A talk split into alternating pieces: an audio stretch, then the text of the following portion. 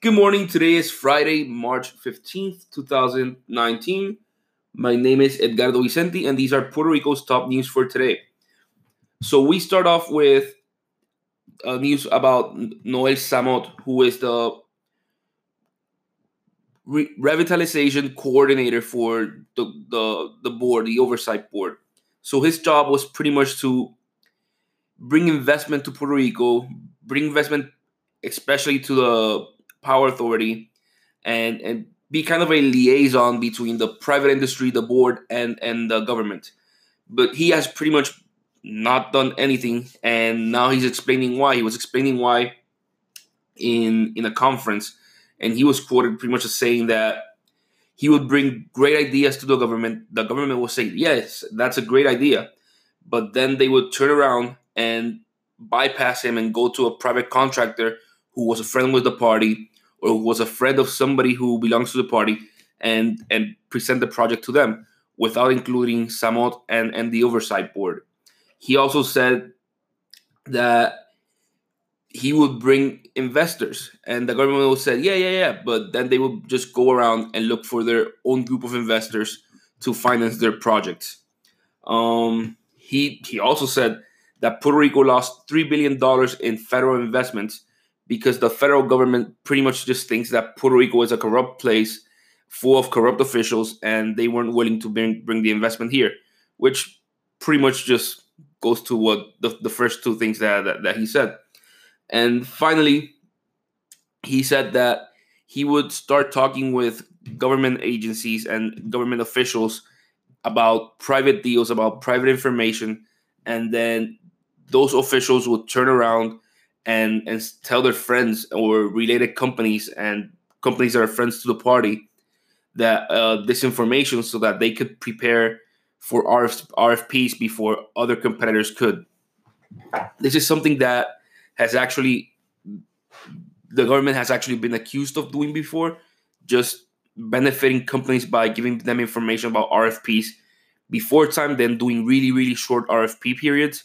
So somebody had information ahead of time then they do a really short RFP period so the competitors can't really prepare. And well, the RFP is won by the company that had the inside information. So so yeah, Noel Zamot is pretty much just going all out against the government, saying all of this. Ricardo Rosselló says this is false and that if it actually were true, he should come out and state it publicly and write it down. Um, so he's pretty much calling him out and saying like, "Hey, come on, write it, write this down, and let's do an investigation if it were true." But he's not the first one to make these accusations, so things might get serious. Moving on, uh, doctors in Puerto Rico, just generalists, are fighting to get included into the 4% tax bracket for doctors. There's a special incentive in Puerto Rico that gives doctors a 4% tax bracket, but not all doctors are included. Generalists and dentists are included. The, the law originally was for specialized doctors in, in fields that the government thought uh, were necessary to retain doctors in Puerto Rico.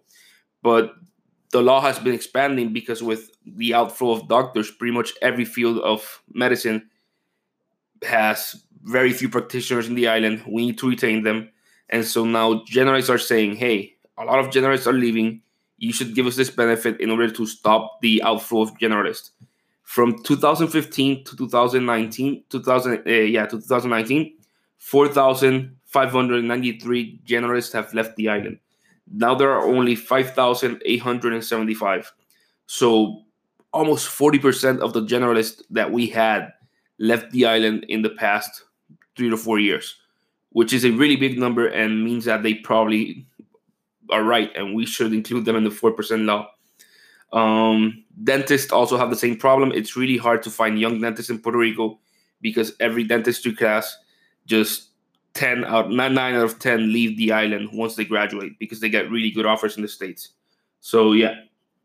Move on to there's congressional hearings about Puerto Rico going on today and for the next couple of days in the Natural Resource Committee, which is the Puerto the the committee that oversees Puerto Rico.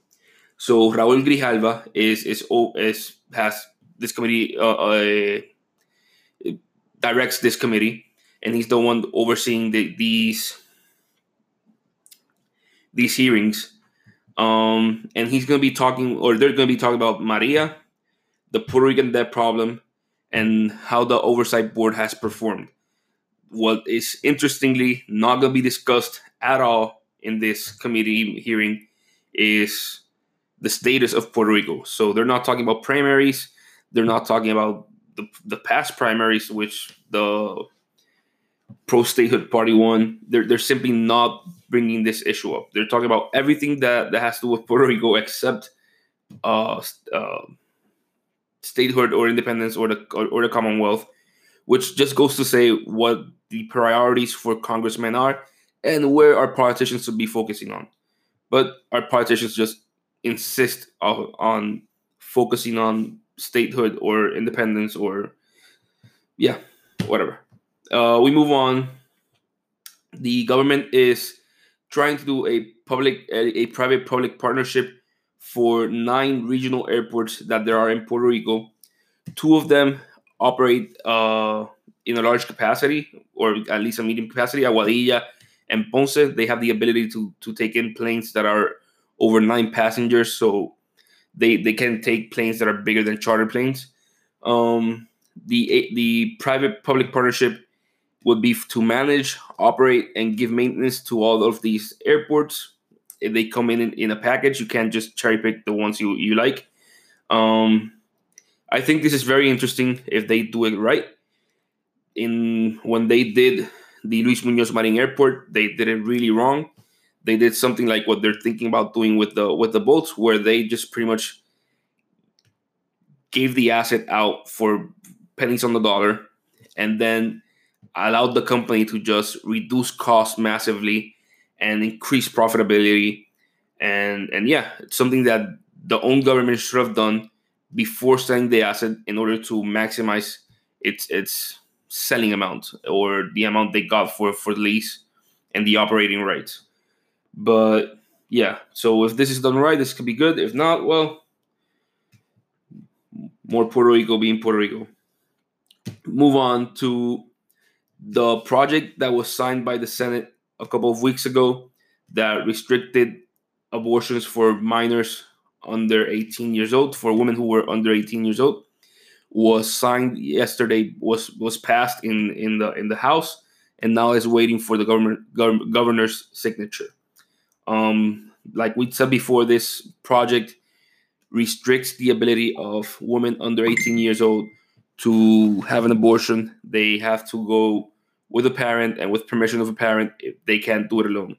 So, so yeah, this is happening in Puerto Rico, and the governor is probably going to sign this. Uh, next news is that Uber is still waiting to be able to drop and pick passengers from the Luis Muñoz Marin Airport. It's been a year since the government pretty much allowed and, and the deal was allowed that so that Uber could could access the, the airport. But Uber has been negotiating with Aerostar, the operator of the Luis Muñoz Marin Airport, and they haven't come to an agreement. Aerostar wants Uber to pay three dollars for every pickup and or, or delivery of passengers. And Uber is saying this is too too high a cost. I think what will be interesting is just making it equal to whatever taxi payers pay. Uh, I think that would be fair. Pretty much the same service. So yeah, but in the meantime, it's really funny because you sometimes see really funny or sad, I would say, because you sometimes see people just walking out of the airport through the what will be kind of a small street or highway, uh, just to get out of the zone where Ubers aren't allowed and be able to call an Uber to pick them up, uh, which is actually dangerous. And so, yeah, this needs to be fixed. Uh, in Congress, Jennifer Gonzalez is pushing for the uh, the rum tax rebate, so uh, to to be made permanent. So the U.S. has a rum tax that it puts on pretty much a tariff, which they put on all rum imports. It's thirteen dollars and fifty cents. Uh, I'm not sure by what measure, but out of those thirteen dollars and fifty and seventy five cents, Puerto Rico received thirteen dollars and fifty cents. Puerto Rico and the Virgin Islands, depending on uh, it gets split on a formula.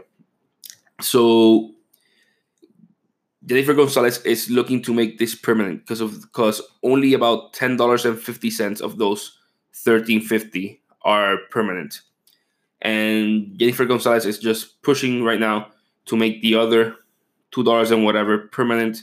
That represents about sixty five million dollars a year for Puerto Rico, which is a lot of money.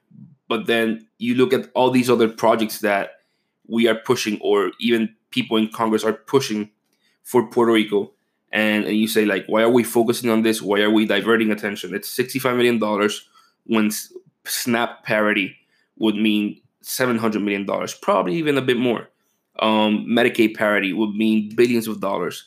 And these are things that actually have traction in this in the, in congress. And they are the things which we should be focusing on not a rum tax for 65 million dollars. And funny enough this rum tax is secure till at least 2022 by 2022 they it, they would have to put it again in, in the budget bill. But but yeah but we have it secured till 2022 and the snap debate is going on right now. The medicaid debate is going on right now. The the child tax credit is going on right now. The earned income tax credit is going on right now. There are more important things but who knows? Uh and finally the financial times put out a an article which is honestly just brilliantly written about Puerto Rico and all the conflicts of interest that Promesa has, the board has, the restructuring has, how the rise in, in bond prices makes no sense when you look at everything that's that's just happening. The the writer just goes on to explain how Puerto Rico pretty much just makes no sense, and everybody that just looks at it is completely dumbfounded because completely contradictory things are going on at the same time. Like uh, the board is saying they're they're gonna pass, um, they're gonna restructure the debt, and but at the same time they have to do it according to data.